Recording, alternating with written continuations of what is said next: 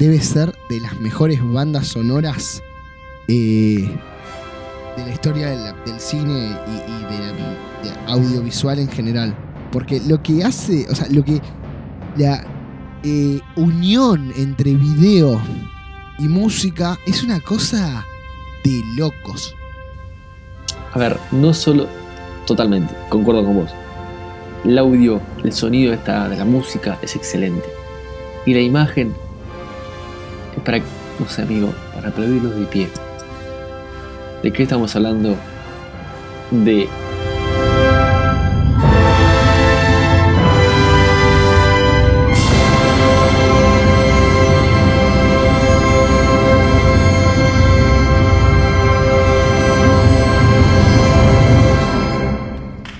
Listo. De la música que uno escucha eso y directamente lo asocia con el espacio, amigo.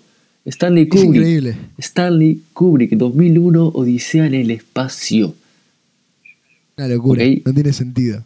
La música de esta película, como decís, eh, a ver, son esas cosas que decís son de una vez en la historia. Solamente puede pasar Sí, una sí, vez en la historia. No se va, no se va a repetir. Jurassic Park. Bueno, Jurassic Park, la canción de Star Wars. Son esas cosas que decís. eh, es increíble. Pero bueno, Lo, lo loco es que, o sea, la música. Ya entramos con la música, derecho, ¿viste? Eh, pero no fue creada por un compositor para la película. O sea, la música esa tiene por lo menos 100 años, porque es una obra de Richard Strauss eh, con, con un gran historial, o sea, no es nuevo y no es para eso. pero qué bien que queda. Qué bien que queda la. Filarmónica de Berlín con sus millones de cosas. Es un mejor millones de cosas. Sí, no, no, no. Eh, A ver, eh, eh, eh, pongamos un poco de contexto. Son Todo tuyo, todo tuyo porque. Les explico porque todo, todo Bien, de Manu, sí, todo de Manu esto. Esta película, en cierto punto, voy a hablar yo de la película y después con Santi nos vamos a cagar a trompadas. La parte linda va a ser cuando nos caguemos a trompadas de forma virtual. Pero bueno, Bueno, perdón, perdón que te interrumpa, ¿no?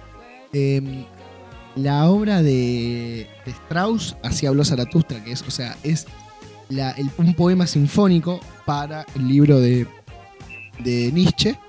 Fue creada en 1896, o sea, tenía 70 años Sí, para el 80. momento de la, de la sí, película. más o menos.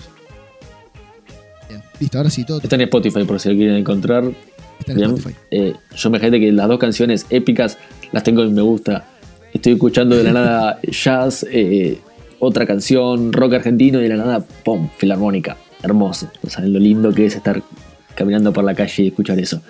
Pero bueno, como dijimos, ¿de qué película vamos a hablar? 2001, Odisea en el Espacio. ¿Qué es esta película? Ah, es complicado. Es, Gran es- película para unos. Exactamente. Pará, perdón. Es eh, canon del cine. Es eh, la base de, cualquier eh, película de ciencia ficción actual, por lejos. Es un antes y un después, ¿ok? Por eso decimos lo importante y lo complicado que es agarrar esta película, porque es un antes y un después en los apartados de la historia del cine, de la cinematografía. Bien, 2001 sale del espacio, 1968 Stanley Kubrick. Más o menos todos deben quizá conocer el nombre de este loco estadounidense, un flaco con cara de malo que no te lo querés cruzar por la calle, pero qué loco lindo que es. Otras películas, Spartacus, la primera, Lolita, La Granja Mecánica. Tiene una espalda, no tiene un gran, eh, una, una gran cantidad de películas épicas. Tiene algunas, vamos a decir cuatro, cinco para el renombre que tiene. Pero las que tiene, amigo, este hombre es un fenómeno. Y justamente 2001 decía el espacio, cualquier persona muy asociada al cine, no nosotros, ¿eh? gente con mucho más nivel, te dice que está en el top 3 de las mejores películas de la historia. ¿Por qué? Justamente porque marca un antes y un después. En todos los aspectos. ¿Bien? Y sobre todo, ¿en qué vamos a pasar? ¿En qué me voy a gastar yo? En la imagen. Desde que arranqué esta película, desde que la vi, no hay plano, no hay encuadre que no quiera enmarcarlo, ponerlo en mi habitación y mirarlo todos los días.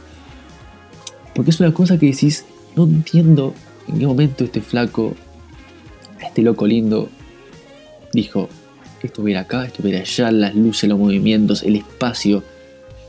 Porque es una película de ciencia ficción. Una película de un viaje al espacio. Reiteramos, 1968. La primera gran película que comenzó con estos viajes espaciales. La primera gran película que lo dice más ni menos que el director de fotografía de Inception, todos saben cuál es Inception del querido Christopher Nolan, dice una crítica en The Guardian, The Guardian sí, en, en el diario, que se necesitaron 40 años de efectos especiales para poder alcanzar lo que se hizo en esta película, ¿ok? Eso habla de, la innovación de 1968 de Stanley Kubrick.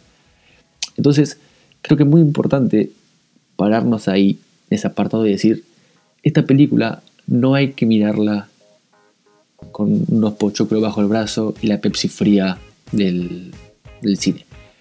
Hay que mirarla con otros ojos, porque esto es cultura cinematográfica, es innovación. Hay que ponernos en el año y este pelotudo que se pone a, a hacer que tiene sueño porque no le gustó. No le Bueno, gustó. ahí viene, a eso viene el, a eso viene el podcast de hoy, a charlar de básicamente por qué no me gustó y por qué a vos te fascinó. Bueno, Eh, una película con 45 minutos de monos en la primera parte. Bien, vamos a poner 45. un poco de contexto de qué trata la película. Contá, contá la peli y después, Sí. y después vemos por dónde Vamos a contarla con el menor spoiler posible, que es la historia de la humanidad, pero cortada en 3 millones de años. ¿Ok? A todo esto lo que quiero remarcar es que yo me leí el libro. Y imagínate que estuve varias semanas, no leo rápido, manejando con el libro para decir, quiero ver ya la película. Y el libro son, 180, son 200 páginas, de las cuales en las primeras 170 vos decís, necesito un conflicto. No hay conflicto hasta la página 170. Y las últimas 30 páginas se rompe todo.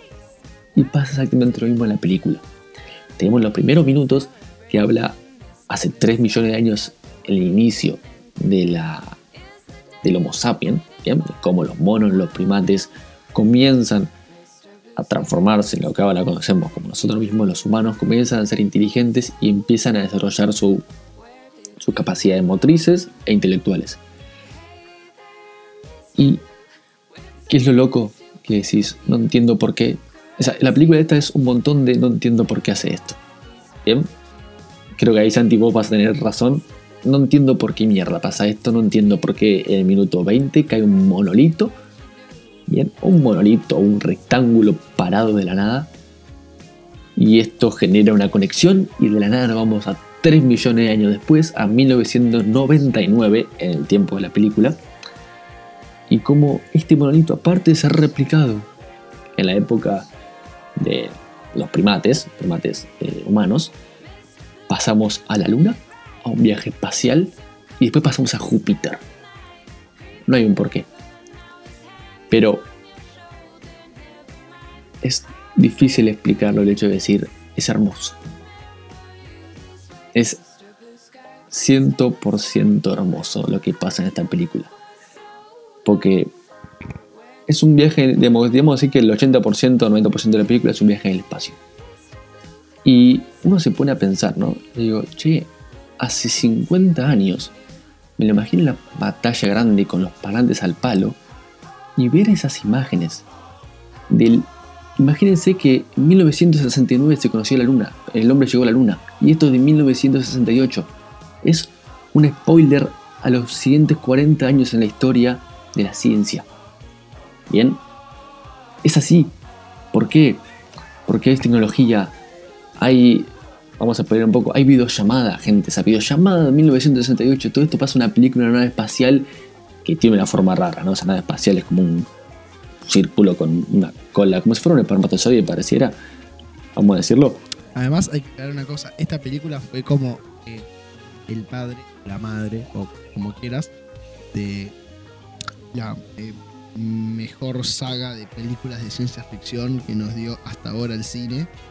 Eh, Star Wars. O sea, literalmente se le adelantó 10 años, Sí, 11 años. Sí. Star Wars, 70. escúchame, Star Wars, Star Trek, Star Wars 4 es, 9 años se le sí, sí, o sea, dijimos, ¿no? Star Wars, Star Trek, eh, Aliens, Inter- Interstellar también puedes decirlo tranquilamente.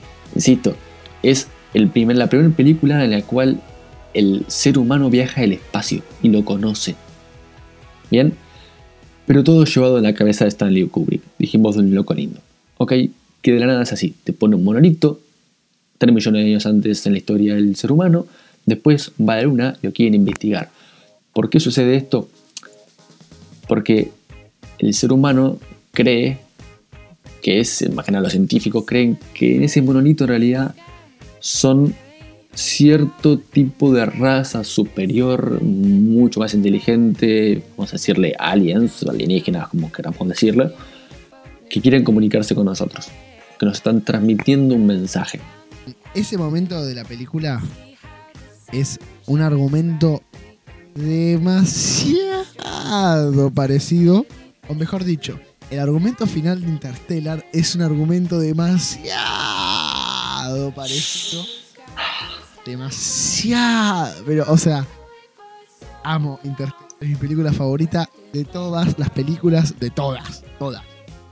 Pero es un argumento que de casualidad, por alguna forma de tecnología que desconocemos, una sociedad del futuro se quiere contactar con nosotros para resolver nuestro pasado. Hmm, creo que ya lo vi. Bien, en realidad no lo viste porque vos sos un pelotudo que no terminaste de ver la película. Bueno, Pero eso ya... mi partecitas. Bien. Y justamente que va esto, el ser humano quiere descubrir cómo verga hace o cómo es que los seres superiores quieren comunicarse con el ser humano. Y en realidad el porqué de todo esto, que no lo dice exactamente la película, es que no es que estos seres superiores se quieren comunicar exacta y explícitamente con nosotros. No. Tienen tanta historia, vamos a decirlo, que ponen ciertos monolitos justamente en, en todo el universo. Lo que hacen es van observando cómo ciertas razas de cada planeta, de cada galaxia, de cada universo, se va comportando y le hacen un seguimiento. Así de loco es. O sea, así de decís, ¿por qué? No, no hay por qué, no hay necesidad de buscar un por qué. Pero es así. Bien. Y llegamos a la luna, cierto, vamos a decir, eh, cierta interferencia, radio mala, qué sé yo. Y ese es el porqué justamente de el viaje más importante de la historia del ser humano, de cómo con una nave espacial en la cual está integrada por dos personas activas, por tres personas, eh, ¿cómo se dice la palabra? Criogenizadas, o sea, congeladas, congeladas, Sí, lo cual, es- lo cual puede hacer que eh, sin, eh, sí, vamos a decir, eh, sin tener ningún problema, pueden estar 5, 6, 7 años totalmente criogenizadas. ¿Por qué le digo todo esto y estos detalles que uno ve en la película? Porque me lee el libro, ¿bien? El libro del querido Arthur Clarke, el cual se escribió a la par. Esto es bastante interesante, ¿no? Cómo un libro se puede escribir a la par de una película y realizarse. ¿Bien? Todo en base de la novela de Arthur Clarke llamada El Centinela de 1948, es decir, 60 años antes. Pero, en base a estos libros de ciencia ficción, Arthur Clarke y Stanley Kubrick deciden, bueno, vamos a hacer a la par el libro y la película. Por supuesto, y hay muchas cosas que faltan, como toda simbiosis entre literatura y tema audiovisual, faltan un montón de cosas, ¿bien? Pero, quieras o no, lo representa bastante bien en la película.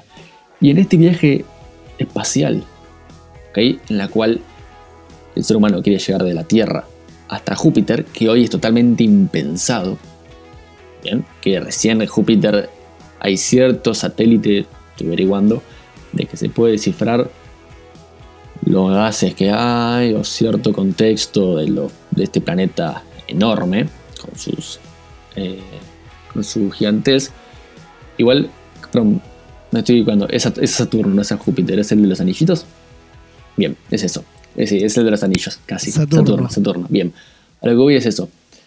Eh, insisto 50 años antes ya se preveía hacer algo que hoy todavía es inalcanzable. Y eso habla mucho de, del respeto que se le tiene que tener a esta película.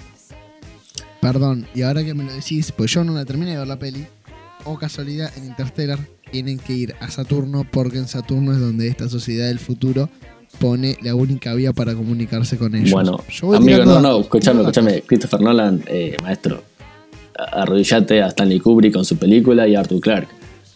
Arrodillate. Sí, es que Y- seguramente debe ser un fan, amigo. O sea, debe Bueno, ser un terriblemente Es fan. que, a ver, claramente fue la primera gran película de ciencia ficción que van al espacio.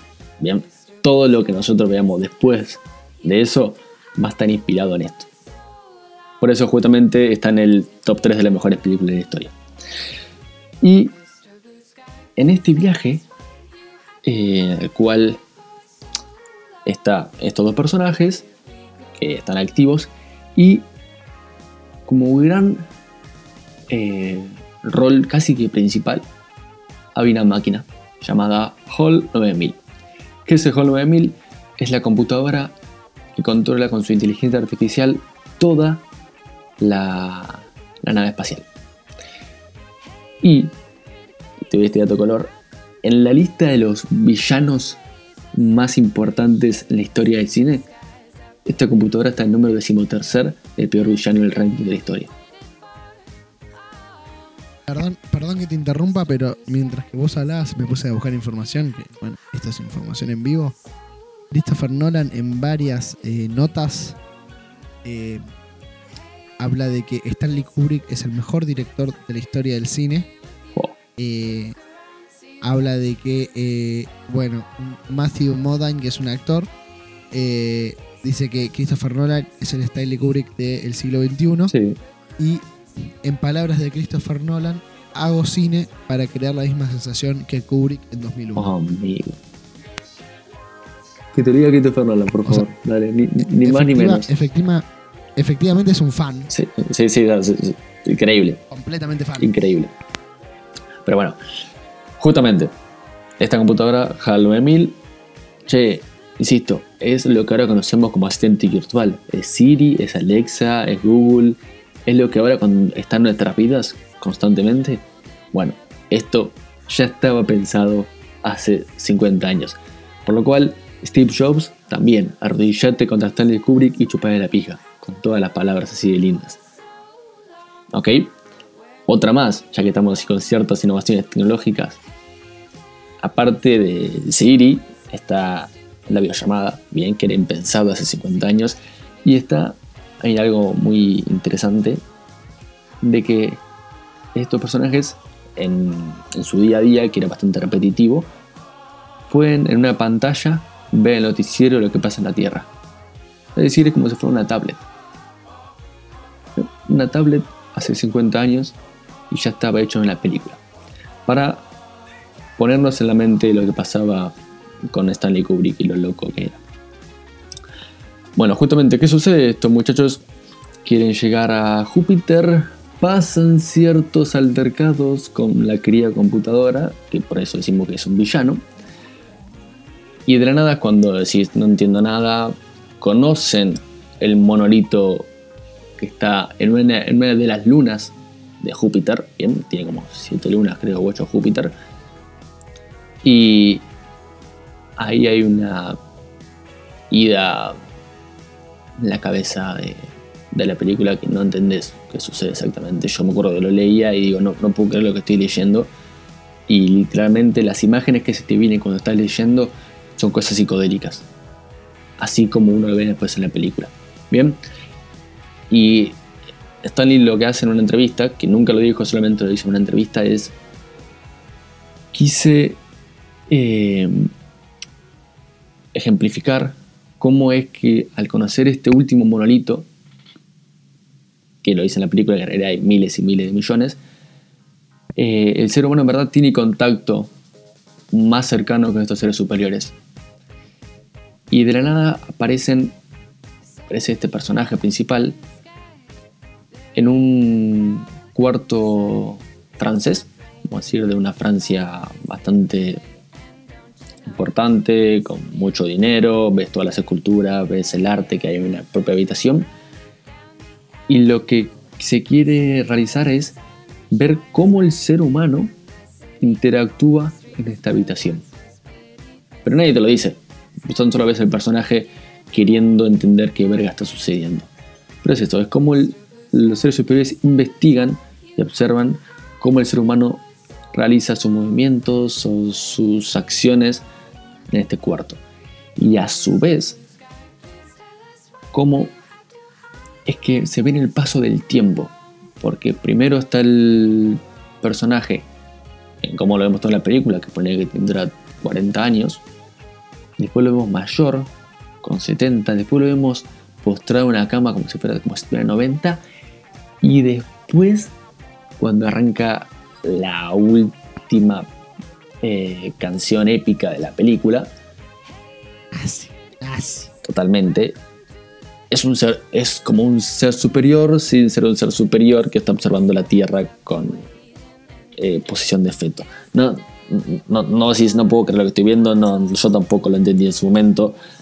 eh, pero hasta que no ves esta palabra de, de Kubrick, no puedes deducir. Porque literalmente El problema no es entenderlo, el problema es llegar hasta esa parte. Sí, bueno, eso es para algunos, eh, insisto. E- Eso es otra cosa. A ver. o sea, no es tanto entenderlo.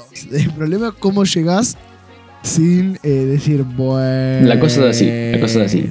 El fin de semana pasado, con nuestro amigo Ezequiel, eh, estábamos en el auto y él dijo, yo quiero ver 2001 en el espacio. Yo le dije, mira ese, mírala, No. pero no la mires.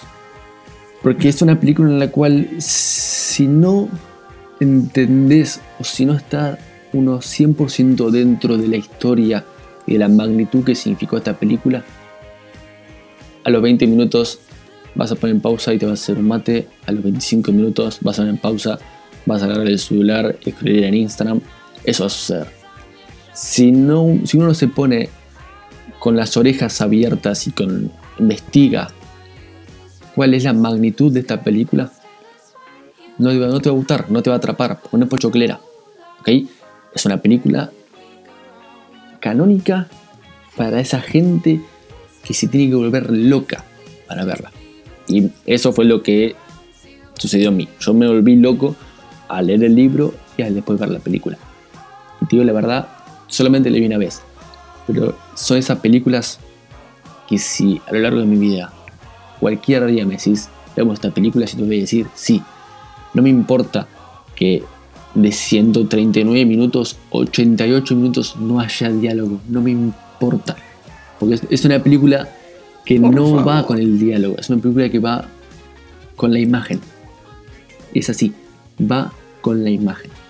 ¿Ok? Ha- Hay ciertos planos, ciertas acciones que yo digo, no entiendo cómo hace este hombre para hacer esto. No, o sea, lo ves y decís, no encuentro, ¿por qué no encuentro en, en el artefacto tecnológico que hace que gire y vos pones la cámara acá para que haga este plano? No lo comprendo. Bien, Y así de loco me deja esta película, porque es muy loco. Volviendo justamente al hecho del querido Christopher Nolan, imagínate que Kubrick trabajó cuatro años con la NASA para poder más o menos eh, investigar y poder lle- llevar a cabo todos estos adelantos tecnológicos que hay en la película. Muy parecido a lo que hizo Nolan. que para los que no sepan o no hayan visto Interstellar no les interese, X, eh, hay un agujero negro y para recrear de la mejor forma posible un agujero negro, eh, trabajaron con un físico de partículas eh, para crear todas las fórmulas para que los algoritmos de las computadoras recreen cómo es lo más cercano un agujero negro a la realidad y de hecho fue la primera vez en la historia que se graficó o se representó de una manera tan fiel, ¿no? Hermoso. De repente, de repente fue por primera vez, ok, esto es lo más cercano. Desde una computadora a un agujero negro. Después en el 2016 salió la primera foto. Eh, y después en el 2019 una foto en agujero negro. De color. Nerd.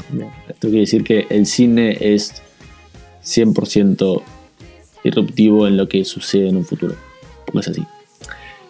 Y dando un cierto fin a esta temática de la película, es una película lenta. ¿Ven? Pero no va al hecho de qué tan rápida, pochoclera o con acción tenga la película. Lo importante son los planos. Bien, insisto, lo que dije al principio. Cada cuadro vos querés sacar una captura de pantalla a la computadora o al televisor o donde la estés viendo, mandarlo a imprimir y ponerlo en un cuadro. Bien, sumado a su final confuso que no entendés una mierda. Sí, no entendés una mierda. Decís por qué, no, no hay por qué. No hay por qué, no. Esa, esa película que decís no hay por qué. Bueno, eh, estas son ellas. Bueno, Bien, eso, eso es lo que nos lleva al tema de hoy, ¿eh? Eso exactamente. podcast de hoy. Todo lo que hablaste es lo que nos lleva a nuestro podcast de hoy. Que haya solamente eh, en menos de la mitad de la película partes habladas. Que tenga una imagen de la concha de la madre, porque es una locura la imagen que tiene. O sea, son datos objetivos que decís wow. ¿No? Que si vos los ves en una lista decís wow. Ahora, al momento de ver una película, ¿no? Y acá abro la discusión del podcast. Eh, hay que tener un mínimo enganche para que la persona que está viendo eh, claramente diga, "Ok, ah, sí, mirá, me quedo mirando la película. Eh, muchas veces el enganche, o sea, depende. Por ejemplo, hoy yo tarde volví a ver Dunkerque. Gran película, gran capítulo del podcast, gran todo. Eh, y es una película que no me puedes discutir que la música no es genial, Totalmente. que el sonido no es genial y que la imagen no es genial. Impecable. ¿O no? Impecable. Ok. Entonces, pero en esa película te quedas pegado a la pantalla del televisor los... ¿Qué son? Una hora 58, si no me equivoco. Pegado al televisor diciendo, por favor, ¿qué pasa? Necesito saber qué pasa. Necesito entender. Sí, ¿Por qué? Porque agarras, de repente están volando papelitos nazis y automáticamente, pero tipo, dos minutos y medio de película, automáticamente los están haciendo un colador a los pobres muchachos. Sí, pero no. ¿Por qué? Porque a vos te rompe la cabeza las películas bélicas. A mí también me encantan. Pero a vos te rompe la cabeza las películas bélicas. 2001, Obviamente, pero 2001 para cualquier persona que no. un tiro en dos minutos. no, no, siempre y cuando no le guste. 2001 Odisea del espacio no es para la persona que es fanática de los lanzamientos en el cual se invierte más en marketing de Hollywood que en lo que se invierte en la película. 2001 es para esa gente que en estos apartados se vuelve loca. Insisto, no sé cómo fue la repercusión, eh, no sé, como hubiera ido mi abuelo en su momento con, 40 con 30 años al cine a ver esta película, sin tener ese culto canónico de lo que en verdad representaba. En su momento fue una película ir- irruptiva. Hoy es una película canónica, ¿bien? Y en 30 años, Dunkerque va a ser una película muy, mucho más grosa de lo que es ahora. Y es así. Sí. El juez se va nutriendo de ese tiempo y de esa poca capacidad para realizar algo similar, ¿bien?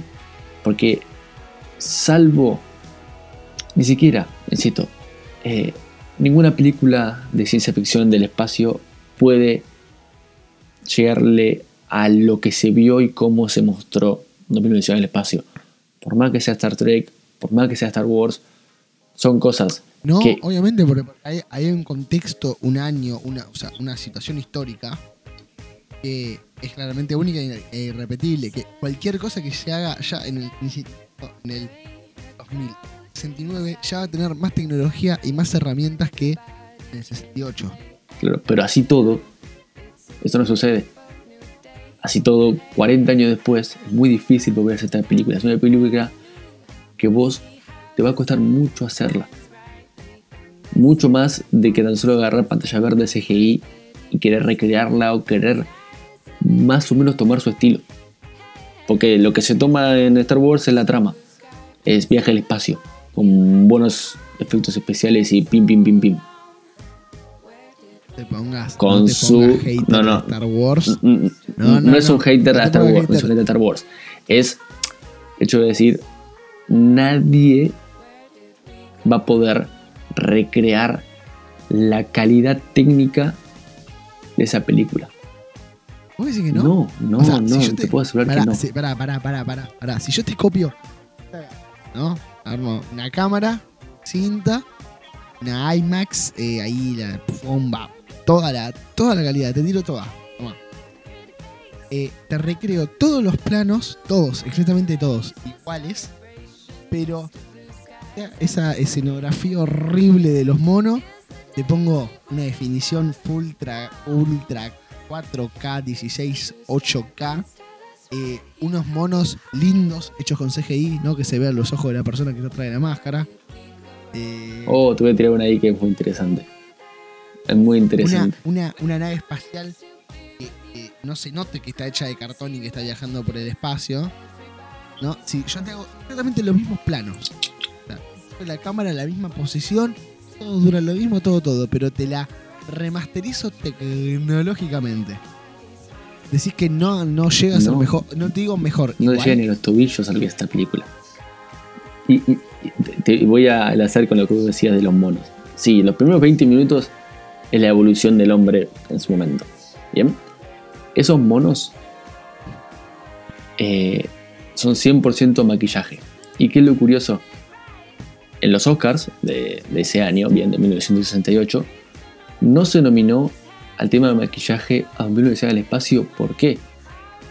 Vamos, por justamente contexto, mm, década del 60. Porque se creía. Porque era una se cre- no, no, no, se creía que esos monos eran reales. No, no te creo. No, te no se lo nominó a, a maquillaje porque se creía que esos monos eran reales. Bien, tuvo que salir Kubrick después a enterarse de esto a decir: No, maestro, estos monos son. eh, eh, es maquillaje, maquillaje, vestuario, lo que quieras. Y, y hay como un tema interesante porque Kubrick lo quería hacer 100% desnudos, como estaban en su momento. Y por tema, por supuesto, de lo distinto que era el cine en su momento a lo que es ahora, con el tema de los desnudos y eso, le dijeron, no maestro, totalmente censurado. Y no olvidemos, no sé si vos viste la serie Hollywood o, No. o la película, o. Mank, la película de Fincher, ¿será? Eh, no, Sí. me la recomendaste muchas veces, pero Bien, nunca me dieron ganas. la, la empresa, la productora que financia esto es MGM, ¿ok? Una de las empresas más importantes en la historia del cine, bien, por lo cual tenía todo un contexto por la espalda que tenía Kubrick, bien, por ya haber hecho Lolita, por haber hecho Spartacus, que fue furor. Y se habló, me acuerdo, bien, eh, se habló de que iba a estar estrenada en una época, en un lapso de tiempo, por supuesto que se estrenó seis meses después, que iba a tener un elenco de la concha de su madre, y no, Kubrick agarró y dijo, no. Vos agarró a los dos tipos con menor carrera cinematográfica en su momento, ustedes dos van a ser los personajes principales de mi película que va a ser furor en el cine y va a ser, va a marcar una antes y un después. Y eso sucedió. Bueno, muy parecido a. Referencias a lo más cercano, ¿no? Pero muy parecido a eh, 1917, los dos personajes Bueno, principales. exactamente, exactamente podemos poner eso. O podemos O sea- poner eh, Roma, la película esta mexicana, que todo el elenco Sí. es 100% amateur. Bien, Y la película, pf, mejor película en su momento internacional. Todo, literalmente. Entonces, son esas cosas que, que vos que hay que conocerlas. A mí me gusta, antes de ver una película, investigar de la película. Por eso creo que también es para cierto tipo de, de fanático del cine, o para cierto tipo de otro fanático del cine, o para espectador común y corriente, como puede ser cualquiera de nosotros u otra persona. Para mí igual es una película que no llega, o sea, sinceramente yo no la pondría a competir para no humillarla. Eh, rápido sí. No, bueno, bueno. No, o sea, yo no la quiero humillar, no la quiero dejar tirada en el piso balbuceando.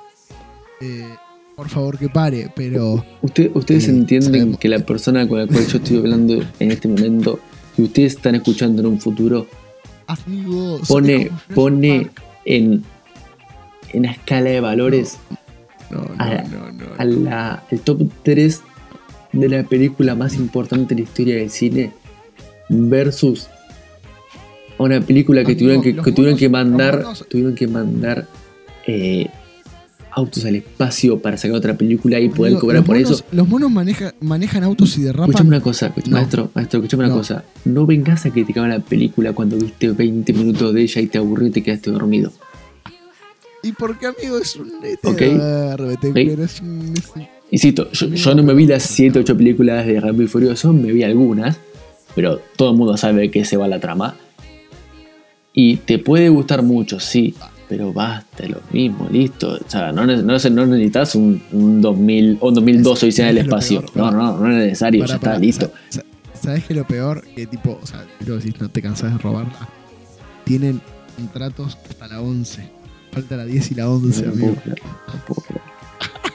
Es muy bueno, amigo. ¿Cómo vas a tener 11 películas de autos derrapando, boludo? Es que, es que es eso, o sea, no- con, con- re- con respeto a, la, a, la- a- a toda la gente de, de, de Rápido y Furioso, a sus productores, a sus directores que nos van a estar escuchando en un futuro, amigo, no puedes sacar 11 películas de autitos chocadores, dale, basta.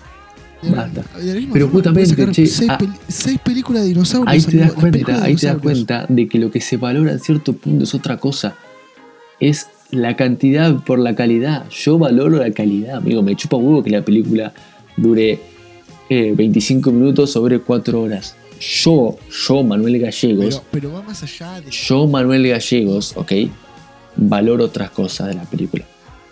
De- de- más allá de la duración. Porque hay películas que duran una banda y sin embargo, de vuelta, te quedes pegado al televisor y decís, "Ay, por favor, Dios, ¿cómo avanza esto? Eh, eh, el común denominador de las películas largas, digamos justamente la última más larga que salió, que es el irlandés, la gran crítica fue, maestro, no puedes hacer una película de, dos, de tres horas. Bien. Bueno, pero porque Y- el irlandés es una garcha, Bueno. amigo. El irlandés nunca va a ser resumida en este podcast porque es una a lo que pobre voy es, justamente, es muy difícil criticar una película diciendo, no puede ser que dure más de tres horas una película. Bien. No, Y, no, no, no, y- pero y- no- y- hay que ser crítico con eso. Porque decís, che, después como uno pelotudo se sale nueva temporada de cualquier serie de mucho marketing, sea bueno, ahora que está Sex Education, sea la Casa de no, Papel. no, No, no. en esa, en en es, che, uno en se, uno se come tres capítulos y le parece poco. Y se, y se vería un cuarto capítulo que dura 40, 50 minutos. Pero le pones una película ¿ok? de, de 220 minutos y dicen, no, ¿cómo vas a poner una película tan larga? Es imposible, ¿cómo? Es- No, no, no me entra en la cabeza, no me da el tiempo, no, no estoy tan al pedo. Pero después uno se ve 3, 4 capítulos de 40, 50 minutos de una serie. ¿Qué es distinto una serie que una película? Sí, pero eso no es un valor para criticar la película. Para mí, nada. No, no, no, es que la duración, la duración no es para nada, o sea, la duración, o vos me haces una película que dure, eh, ¿cuál era la que nos había dicho Fede que duraba como 7 horas? Sí, una, una, Eh. pero también tenés en su momento, tenés el Ciudadano Kane, la mejor película dicha como canónica de la historia, O sea, que dura, mí- dura horas. O sea, 7 horas, siete horas de película es un abuso, o sea, es un abuso. Y pero Es es, para un público mucho más especial No, que, que es todo. para- A ver, yo soy fanático de una No. película llamada Into the Wild o Aventura en Alaska, que dura casi tres horas. Y a veces te la tenés, yo la vi como cuatro o cinco veces y más de una vez me la morfé en dos etapas. Pero es una No, película hermosa. película- bueno, pero, digo, eh, el valor de la película no va por el tiempo, claramente que no. Me parece que va por cómo te lleva la trama. Hay una trama que te tiene que llevar, que te tiene que mantener, eh, O sea, como que te. No es que constantemente te agarra, sino como que te agarra, te suelta, te agarra, te suelta. ¿Me explico? Como que, eh, vení, eh, vení para acá, no, vení para acá, no, vení para acá. No, que te arrastre, porque ya si te arrastra es una película pochoclera. Es Rápidos y Furiosos. Em, ahora, para mí, esta película, en lo que falla, si querés, o sea, estoy animándome a criticar 2001. O sea, por favor, eso es lo que falla, lo que digo que falla. Es que tardaron mucho en hacer ese primer agarre. Porque si fuera completamente al revés, o sea, si primero me pones. eh, Don Maliente su pandilla eh, haciendo una videollamada en una nave espacial, llegando a la luna, decís, apa, ok, hay pantallas, hay naves espaciales, hay luna, hay gente en el espacio. Decís, opa, y de recién ahí me llevas a un mono haciendo ruido con unos palos. Decís, oh, bueno, ok, me tengo que fumar esto para después ver qué pasa con el espacio.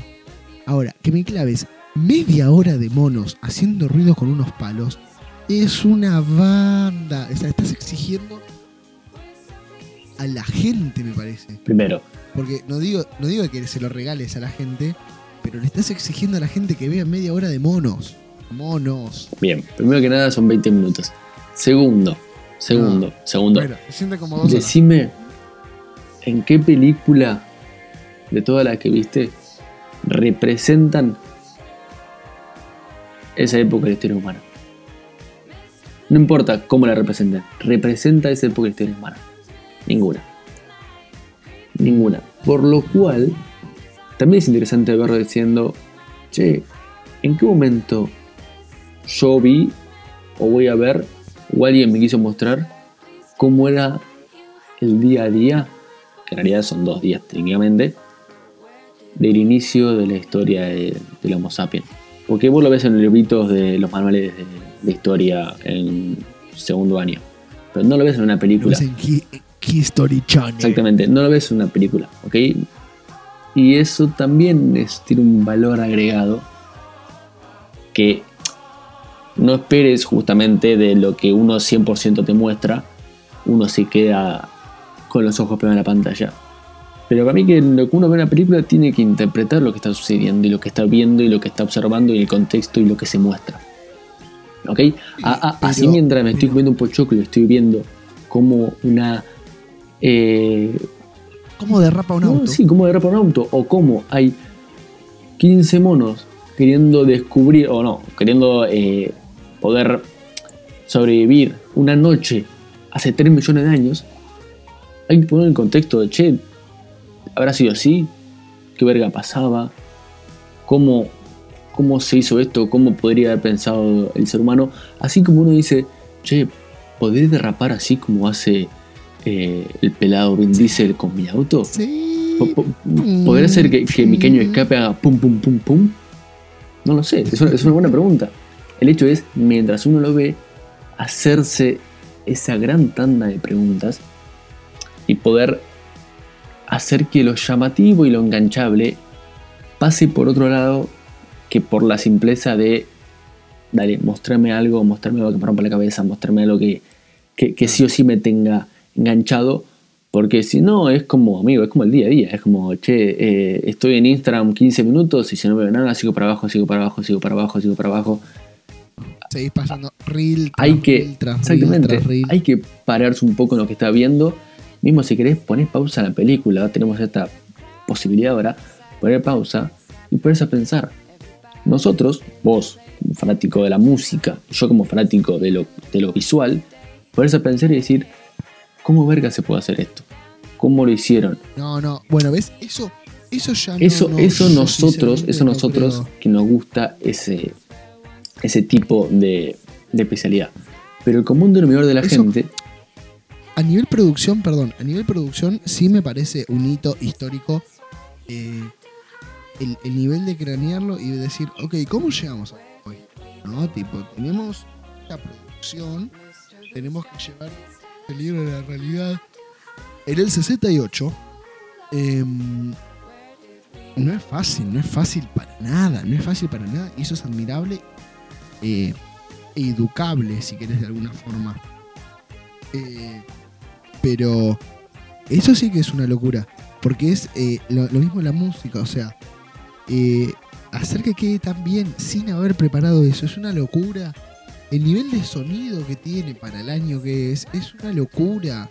Eh, es una locura.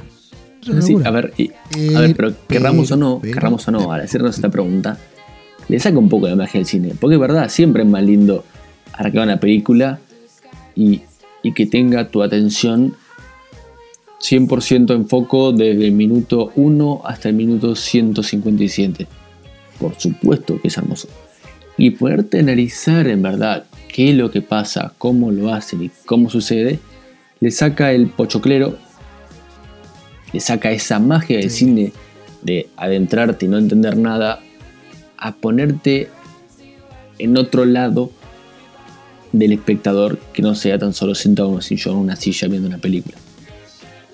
Y, y el engancharse a una película o hacerla más llamativa tiene un montón de aspectos para poder degustar bien una obra de cine, sea 2001 sea el espacio, Stanley Kubrick, o sea eh, cualquier película de pitufos. ¿Bien? Exactamente. A lo que voy es, es interesante salir de ese lugar del espectador común y corriente. Para quien le guste los apartados del cine, de la, del detrás del cine, como para quien tan solo agarra y dice, quiero ver una película. Cualquier película, pongo play.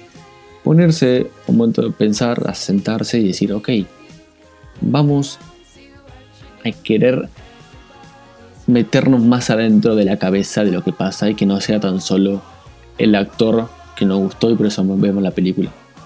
Bien, Completamente. sacarle eso y ponerse a ver, che, me encanta esta imagen, quién verga es el director de fotografía, me encanta cómo está filmada, quién poronga es el que grabó, el que hizo el foco, las luces, el director. Creo que este tipo de películas tan canónicas nos da el apartado de decir, bueno, vamos a investigar un poco más del detrás de cámara.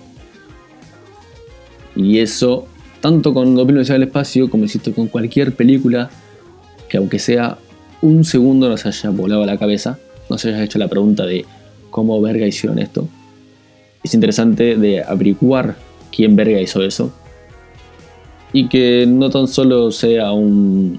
Me enganchó esta película, me gustó, te la recomiendo a vos y a vos le doy un 7. Sino que nos, nos empecemos un poco más a admirar el detrás del cine y no tan solo lo que nos muestra en formato de Cybernoir. Básicamente, oh, buena, buena, oh, buena frase. El Sí, cierre, ¿no? buena La frase. sí. Oh, Patentala, patentala porque te la robo rápido. eh. Patentala porque te la listo, saco. tranquilo. Eh, básicamente, para lo que venimos hoy, además de desquitarnos con nosotros mismos, eh, hacerle entender a Manu por qué Rápidos y Furiosos y Jurassic Park es mejor que Me 2001. retiro, hasta luego. Nos vemos. es para que la vean, la analicen, la charlen, la piensen. Si te gusta la peli, bien ahí, boludo, o boluda, o bolude. Eh, espectacular, me alegro muchísimo. La verdad que es una un hito del cine. Ahora, en mi opinión personal y en nuestro punteo, como solemos hacer con cada película, le pongo un 4 por la producción y por la música Bien. y hasta ahí y un 4 y me estoy estirando alumno lo estoy haciendo lo estoy haciendo probar solamente porque eh, me levanté con un buen Te lo, día eh. te lo respeto. Yo, amigo, creo que el puntaje yo le doy un 12 de 10. 12, un 12 de 10, por amigo, por favor. Qué película.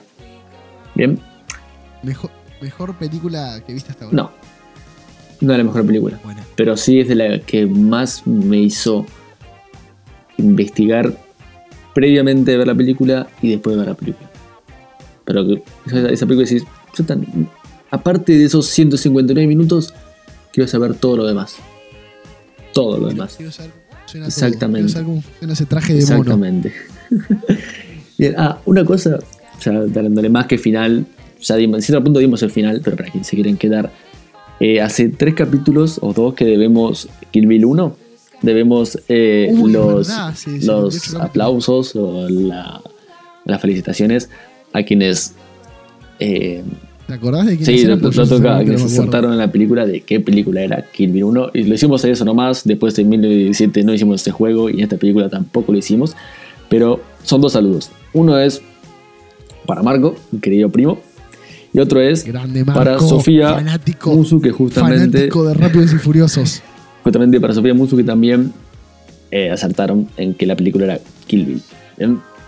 Digamos que fue bastante sencillo el juego. Vamos a intentar de no solo seguirlo haciendo, sino que sea más difícil de adivinar qué película es.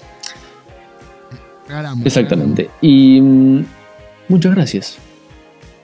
Muchísimas gracias. ¿Tu Instagram? Tu Mi Instagram ¿qué es arroba Manu Gallego-bajo. Tu Instagram es. Santi.espíndola y síganos en Claro, y Instagram. nuestro Instagram es arroba nada complicado podcast. Recomiendan las películas. Díganos qué mierda le pareció este capítulo.